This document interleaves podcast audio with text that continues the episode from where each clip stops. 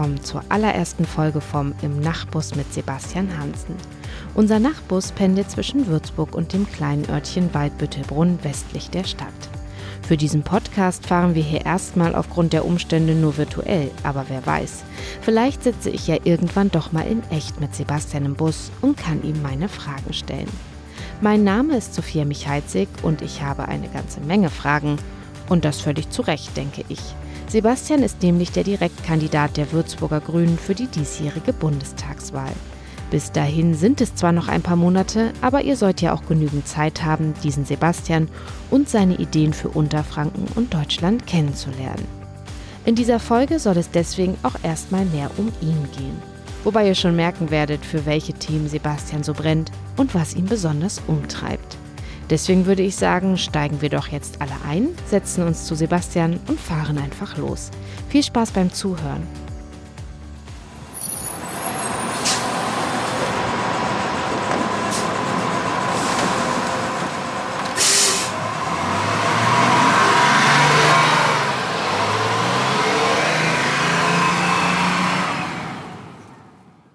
Hallo Sebastian. Hallo Sophia richtig cool, äh, dass wir doch diesen Podcast jetzt starten. Das freut mich sehr.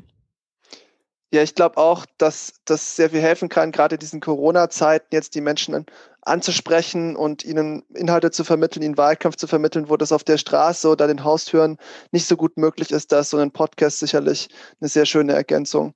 Ja, ich glaube, das braucht es auch, ne? weil es wird noch ein paar Monate dauern, bis so diese, also hoffentlich äh, reden wir hier nun dann nur noch von Monaten, bis Präsenzveranstaltungen wieder stattfinden können. Ja, genau. muss man irgendwie überbrücken und ich glaube, der Podcast wird den Menschen dabei helfen, äh, die Bundestagswahl gut wahrnehmen zu können. Genau, und vor allem dich ja auch ähm, als äh, Direktkandidaten für die Bundestagswahl, weil um dich soll es hier gehen. Wir wollen dich gerne vorstellen. Vielleicht ähm, du erzählst du, oder gehen wir einfach mal zurück an die Anfänge sozusagen. Du bist ähm, 26 Jahre alt, du hattest jetzt im Januar Geburtstag, habe ich vorhin noch gelesen. Ähm, wann stand denn für dich fest, dass du dich politisch engagieren möchtest? Nach der vorletzten Bundestagswahl im Endeffekt 2013, vielleicht erinnerst du dich, das war das Jahr, wo dieser asymmetrische Demobilisierungswahlkampf von Angela Merkel lief, wo die Union plötzlich über 40 Prozent hatte und wo sich dann nach Schwarz-Gelb eigentlich ich die Hoffnung hatte, dass sich jetzt was ändert, weil die so schlechte Arbeit gemacht haben und es danach in der GroKo einfach genauso weiterging wie vorher. Und dann habe ich nach der Wahl gedacht, da durfte ich zum ersten Mal wählen, habe ich gedacht, nee, wählen reicht mir nicht, da muss ich jetzt was machen. Aber dann hast du dich ja schon immer sehr politisch interessiert, oder? Weil genau, interessiert habe ich mich immer, aber gemacht habe ich nie was. Genau.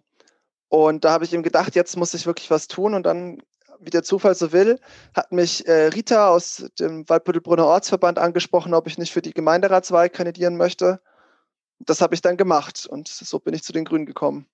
Genau, bei der Grünen Jugend hast du angefangen. Du warst, genau. ähm, hattest verschiedene Ämter da in, warst ähm, auch Landessprecher, glaube ich, sogar eine Zeit lang. Ja. Ähm, erzähl doch mal ein bisschen von dieser Zeit, was du bei der Grünen Jugend so gemacht hast. Ja, die Grüne Jugend ist ein sehr cooler Verband, weil man einfach ganz viele gleichgesinnte junge Menschen trifft, mit denen man wirklich was be ähm, bewegen kann und wo eine ganz schöne Stimmung einfach herrscht mit ganz viel Aufbruchgedanken, äh, die Zukunft irgendwie besser zu machen. Und in der Grünen Jugend Würzburg habe ich eben angefangen. Da war der Kreisverband noch relativ klein. Der ist inzwischen ungefähr viermal so groß ähm, wie zu dem Zeitpunkt, wo ich angefangen habe. Und ähm, da war ich zwei Jahre lang Sprecher der Grünen Jugend Würzburg von 2015 bis 2017.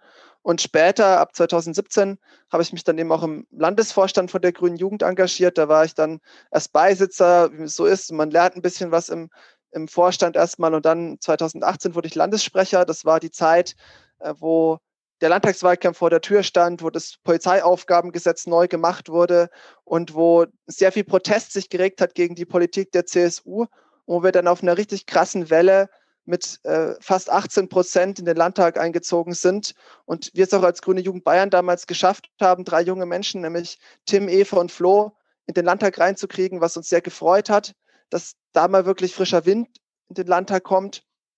Und das ist, glaube ich, so das Hauptmotiv, was bei der Grünen Jugend herrscht, dass wir junge Menschen eigentlich auch die Notwendigkeit haben oder dass es notwendig ist, dass wir irgendwie repräsentiert werden in der politischen ähm, Landschaft, dass wir Verantwortung bekommen für unsere eigene Zukunft Und das macht die grüne Jugend. Sie bildet Menschen, junge Menschen weiter. Sie ermöglicht ihnen Partizipation am politischen Geschehen und ähm, dadurch auch sozusagen die Selbstermächtigung, was zur eigenen Zukunft beitragen zu können. Jetzt klang ja schon so, so, also wer dich kennt, hat, hat es sowieso rausgehört und ich glaube auch, wer dich noch nicht so gut kennt, kriegt so jetzt schon so langsam eine ungefähre Ahnung, ähm, worum es dir geht bei deinen Themen. Aber bevor wir da gleich ganz kurz drauf zu sprechen kommen, du bist Mitglied im Kreis und Gemeinderat und vielleicht erklärst du da mal ganz kurz ähm, den Unterschied einfach zwischen diesen beiden Gremien. Ja, klar.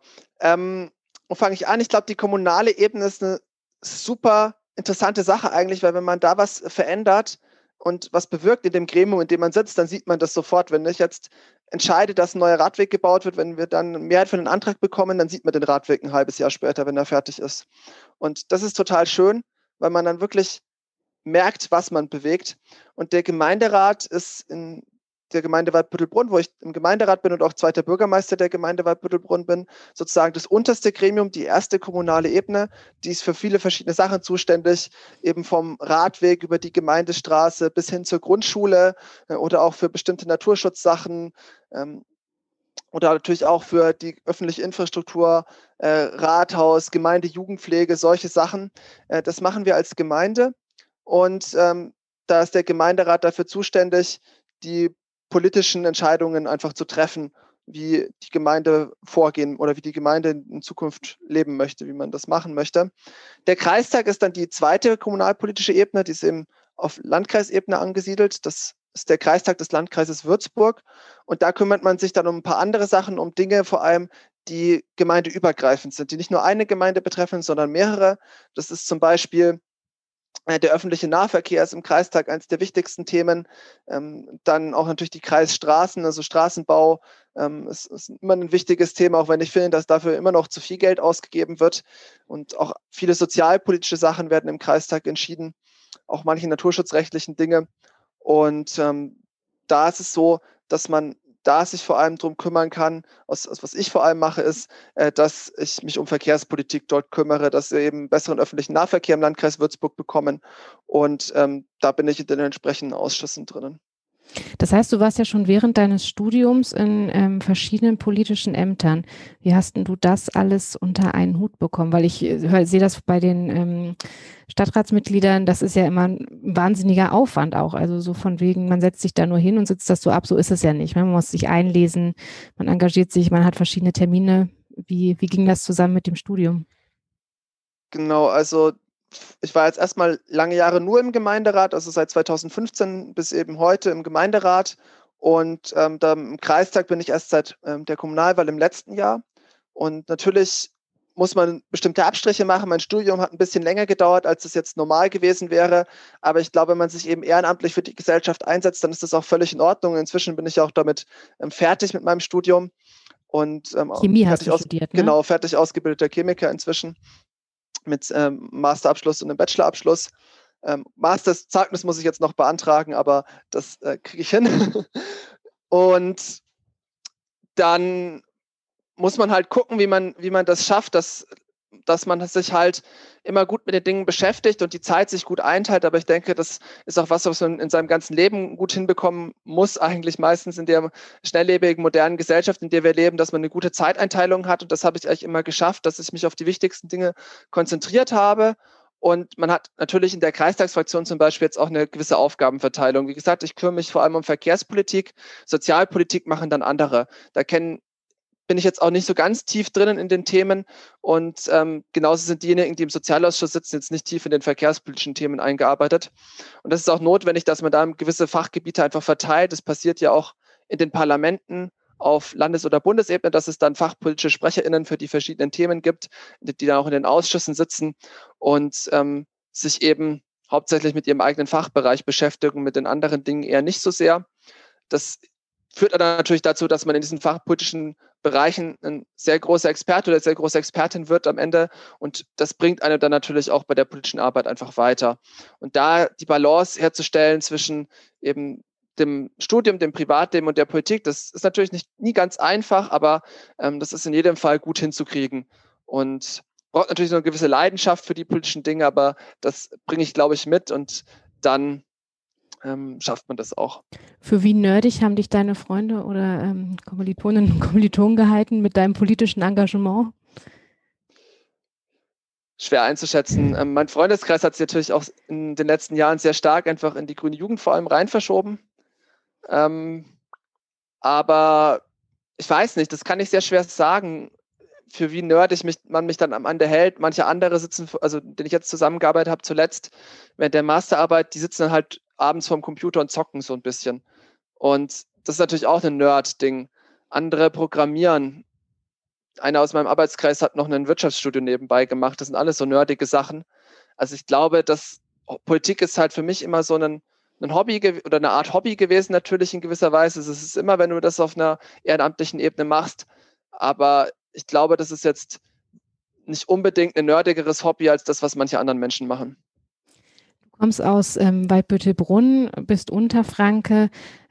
Mir hat Waldbüttelbrunn lange nichts gesagt, äh, weil ich äh, ein Stadtmensch bin und als ich dann nach Würzburg gezogen bin, hat sich das aber so ein bisschen verändert, weil die Gegend hier einfach ländlicher geprägt ist.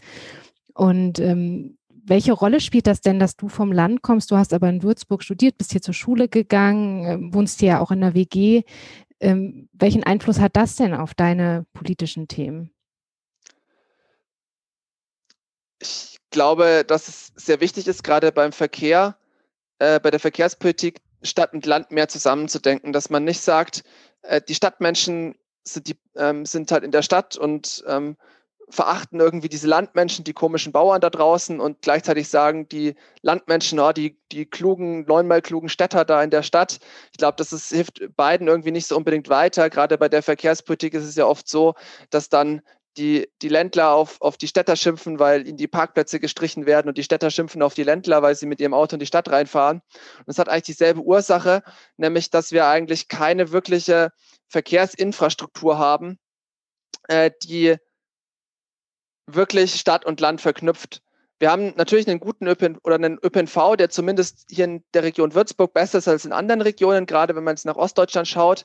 Aber es ist immer noch kein ÖPNV, der die Hauptlast des Verkehrs tragen kann zwischen Stadt und Land. Und da müssen wir besser werden, dass wir den Menschen, die auf dem Land wohnen, ein anderes Angebot machen als jetzt. Wenn der letzte Bus irgendwie um 18 Uhr fährt und zurück dann vielleicht so um halb acht, dann kann ich niemanden verdenken, dass er mit dem Auto in die Stadt fährt. Wenn du nicht mehr nach Hause kommst, dann hilft es einem nicht weiter. Oder wir hatten mal eine Kreistagssitzung in Holzkirchhausen oder in Holzkirchen, glaube ich, in Holzkirchen. Und wenn man mit dem äh, Bus dahin fahren wollte, zum Beispiel aus Gau-Königshofen, dann musste man eine Übernachtung in der Sparkasse in Biber Ehren einplanen. Jedenfalls heißt die Haltestelle Aber ich so, vermute, das ging nicht, oder? Das ist schwierig, klar, wenn man irgendwie Sonntagabend losfahren muss mit dem Bus, um dann fünf Stunden an irgendeiner Bushaltestelle zu schlafen, um mit dem Bus früh in Holzkirchen anzukommen. Das hilft niemandem weiter. Das ist einfach kein guter öffentlicher Nahverkehr. Und öffentlicher Nahverkehr ist genauso Daseinsvorsorge wie zum Beispiel äh, die Wasserversorgung oder die Stromversorgung oder auch, dass man eine Straße vor der Tür hat, wo man äh, fahren kann mit, mit dem Auto oder mit dem Fahrrad.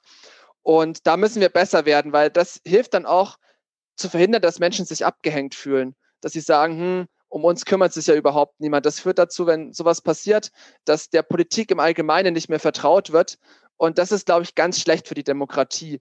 Und deswegen müssen wir da besser werden, den Menschen bessere Infrastruktur zur Verfügung stellen.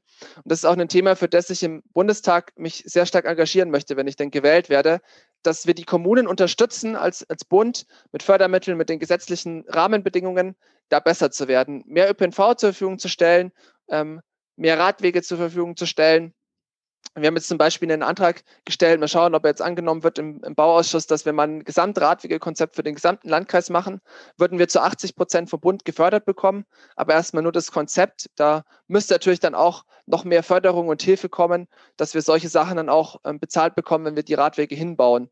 Weil das können die Kommunen vom finanziellen, gerade jetzt in der Corona-Krise, nicht alleine leisten. Diese krasse Transformation, die es einfach geben muss, gerade in der Verkehrspolitik, um eben das Pariser Klimaabkommen einzuhalten.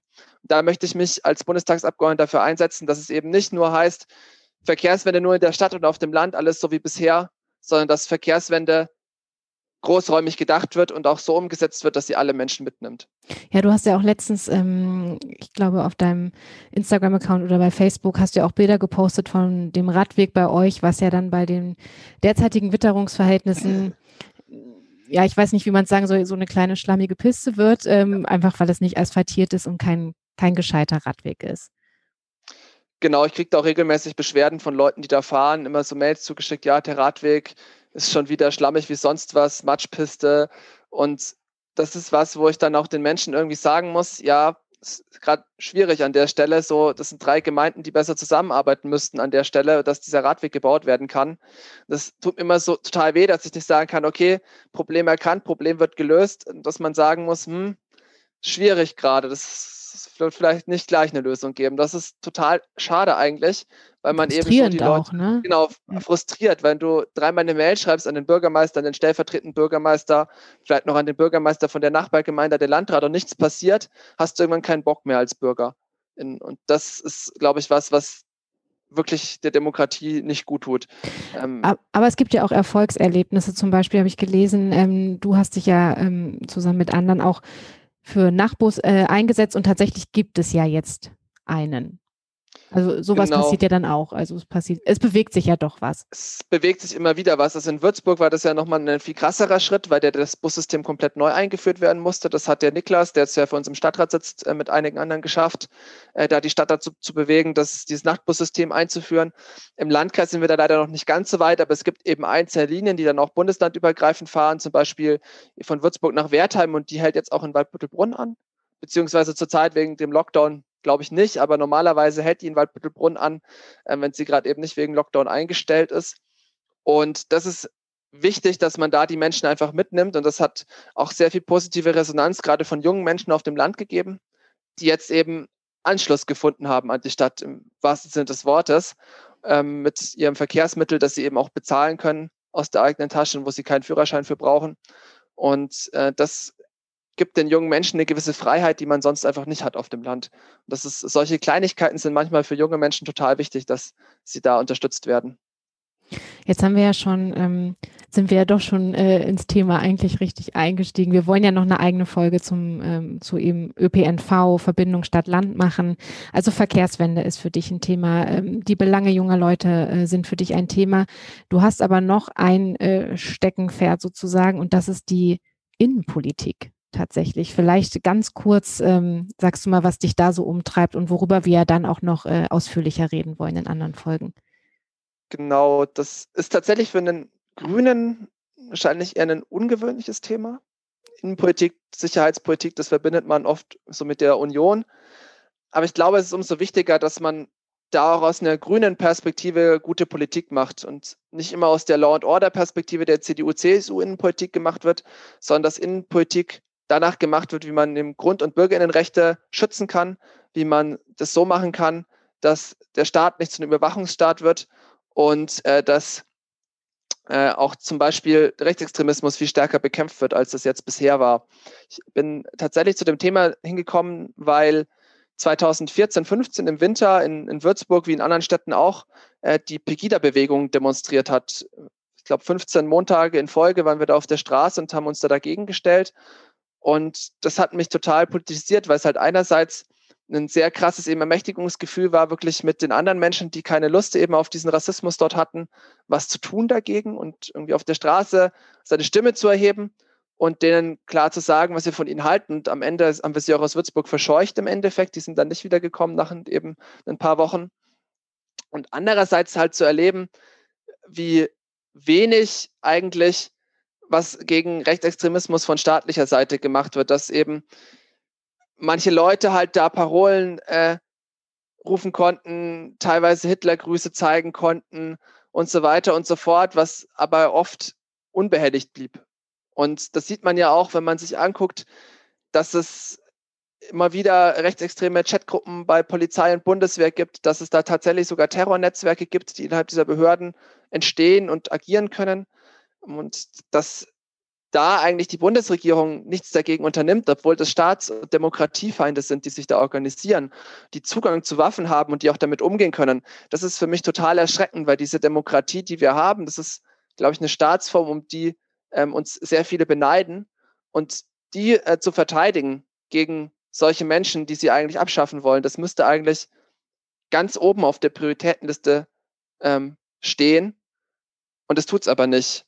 Und das ist für mich was, was ich im Bundestag verändern möchte, dass da deutlich mehr gemacht wird, dass wir klar sagen, wir wollen Demokratiebildung vorantreiben, wir wollen es schaffen, dass Menschen diese Demokratie wertschätzen, dass sie sich auch für sie einsetzen und wir zeigen denjenigen, die sie zerstören wollen, die jetzt auch zuletzt wieder Anschläge begangen haben, Menschen umgebracht haben, ganz klare Grenzen auf und sagen, stopp, bis hierhin und nicht weiter. Und wir ähm, lassen uns hier äh, nicht eben unsere Demokratie kaputt machen. Das ist ganz wichtig und ganz zentral. Das möchte ich im Bundestag eben auch auf einer fachpolitischen Ebene voranbringen.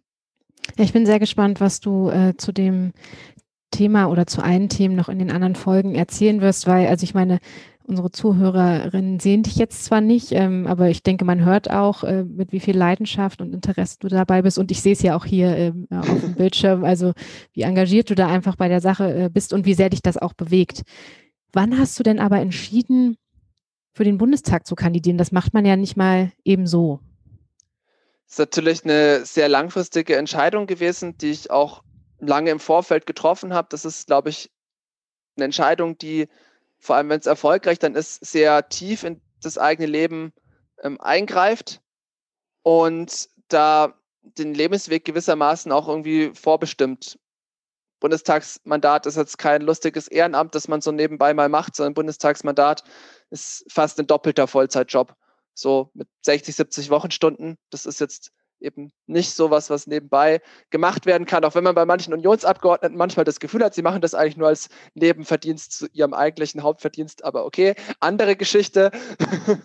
und habe ich, also ich habe mir das sehr lange und sehr gut überlegt, aber ich glaube eben, dass jetzt eigentlich der richtige Zeitpunkt ist, sowas zu machen, gerade als junger Mensch. Weil wir starten jetzt in ein neues Jahrzehnt rein. Wir haben die Corona-Krise, das war natürlich jetzt nicht so absehbar langfristig. Aber wir haben neben der Corona-Krise, die viele Auswirkungen haben wird, auch eine Klimakrise, die bekämpft werden muss und wo wir jetzt die Weichen stellen müssen. Wenn wir es jetzt halt nicht schaffen, bei der Klimakrise die Weichen zu stellen, die Folgen von Corona zu bewältigen und uns eben zu wehren gegen die der Demokratie, dann werden das sehr ungemütliche 20er und 30er Jahre werden, glaube ich. Und wenn wir aber die Folgen richtig, äh, die Weichen richtig stellen, dann werden, glaube ich, sehr gute Jahre folgen. Und deswegen ist es jetzt enorm wichtig, dass wir Leute in den Bundestag kriegen, die das wollen, dass wir als Grüne natürlich ein gutes Ergebnis bekommen. Und für mich eben auch ist es persönlich wichtig, dass ich da jetzt für meine Generation die Verantwortung übernehmen kann. Das ist was, wo ich dann gesagt habe, das möchte ich tun, da möchte ich dabei sein. Ähm, und meine Generation im Bundestag vertreten. Und dann natürlich irgendwie auch die Entscheidung irgendwann mal klar gesagt betroffen. Und das war, ist schon natürlich jetzt einen gewissen Zeitraum her. Endgültig dann natürlich nach der Kommunalwahl. Ich habe ja als Bürgermeister kandidiert. Wenn ich jetzt gewählt worden wäre, dann hätte ich das natürlich jetzt nicht gemacht, weil dann wäre ich als erster Bürgermeister in Wappelbrunn genug beschäftigt gewesen. Aber nach der Kommunalwahl habe ich dann die endgültige Entscheidung getroffen, dass ich das tun werde. Dass das die richtige Entscheidung war, da bin ich mir sehr sicher. Du würdest dann aber die Ämter parallel ausüben, ne? Also teilweise ja. Also ich, ich denke, ich würde das Gemeinderatsmandat äh, tatsächlich niederlegen, ähm, weil ich nicht so der riesige Freund von Ämterhäufung bin und ich glaube auch, dass es sinnvoll ist, gerade wir sind nur zu dritt der Fraktion, dass da drei Leute sitzen, die da auch wirklich mit vollem Zeitaufwand reingehen. Ich habe es gerade gesagt, Bundestagsmandat ist ein, fast ein Doppelvollzeitjob.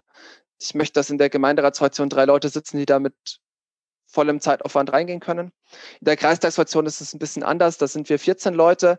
Da kann man das ein bisschen besser abfangen. Und es ist, glaube ich, auch wichtig, dass in der Kreistagsfraktion die Abgeordneten von uns, also Kerstin Celine, unsere Landtagsabgeordnete ist ja auch Mitglied, drin sitzen, um da halt äh, diese ähm, Synergieeffekte nutzen zu können, die es zum Bundestag eben gibt. Und äh, das ist mir sehr wichtig. Deswegen würde ich mein Kreistagsmandat behalten und das parallel ausüben. Ähm, natürlich, ähm, um diese Synergieeffekte dann auch zu nutzen. Aber das Gemeinderatsmandat würde ich tatsächlich dann im Fall, dass ich gewählt werde, nach einer Übergangsfrist zur Einarbeitung meines Nachfolgers dann abgeben.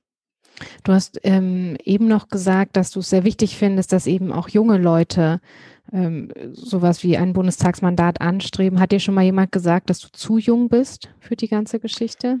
Das höre ich immer wieder. Das habe ich gehört, als ich für den Gemeinderat kandidiert habe. Das habe ich gehört, als ich als Bürgermeister kandidiert habe. Das hört man eigentlich die ganze Zeit. Das hören alle, die für irgendwas kandidieren und jung sind. Aber ich glaube, äh, dass es nicht auf das Alter ankommt, sondern darauf ankommt, dass welche Inhalte man hat, dass man ordentlich was bewegen möchte und natürlich auch darauf, äh, dass man so eine gewisse politische Erfahrung hat, wenn man für den Bundestag kandidieren will. Und ich glaube, ich bin jetzt wirklich seit äh, über sieben Jahren mit vollem Elan und vollem Herzblut in, dabei, äh, habe über ein halbes Jahrzehnt äh, kommunalpolitische Erfahrung und ich glaube, dass es dann auch der richtige Schritt ist, äh, zu sagen, dass man sich jetzt mehr zutraut. Klar, ich hätte natürlich auch die Entscheidung auch anders treffen können, aber ich denke, dass ich diese ganzen Erfahrungen mitbringe, um im Bundestag bestehen zu können.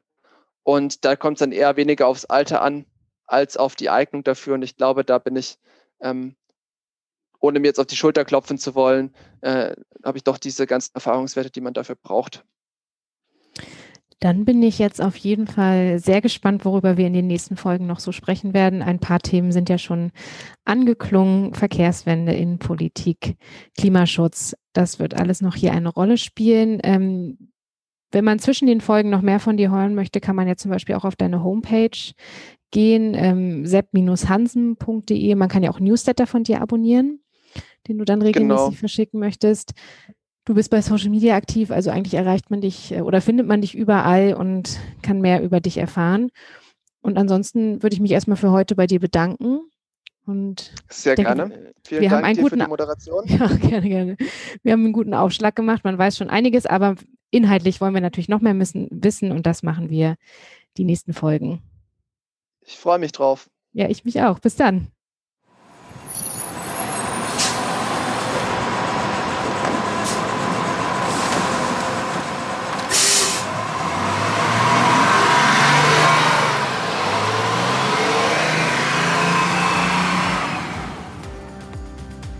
Ihr habt's gemerkt.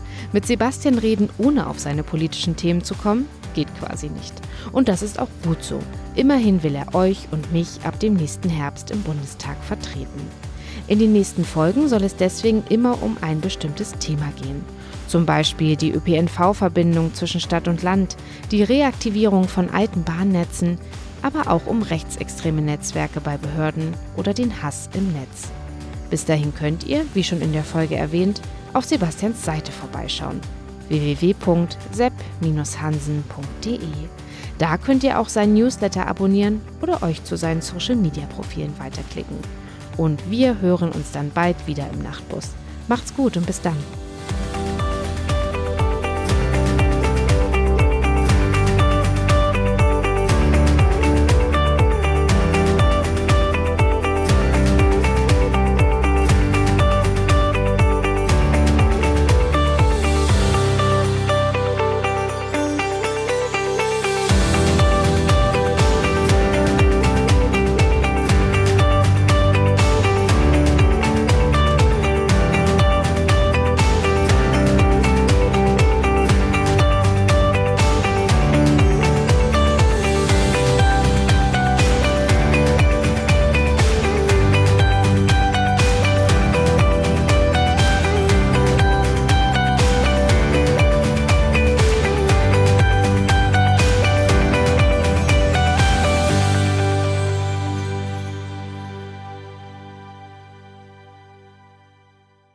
Produktion von Mimimi Media.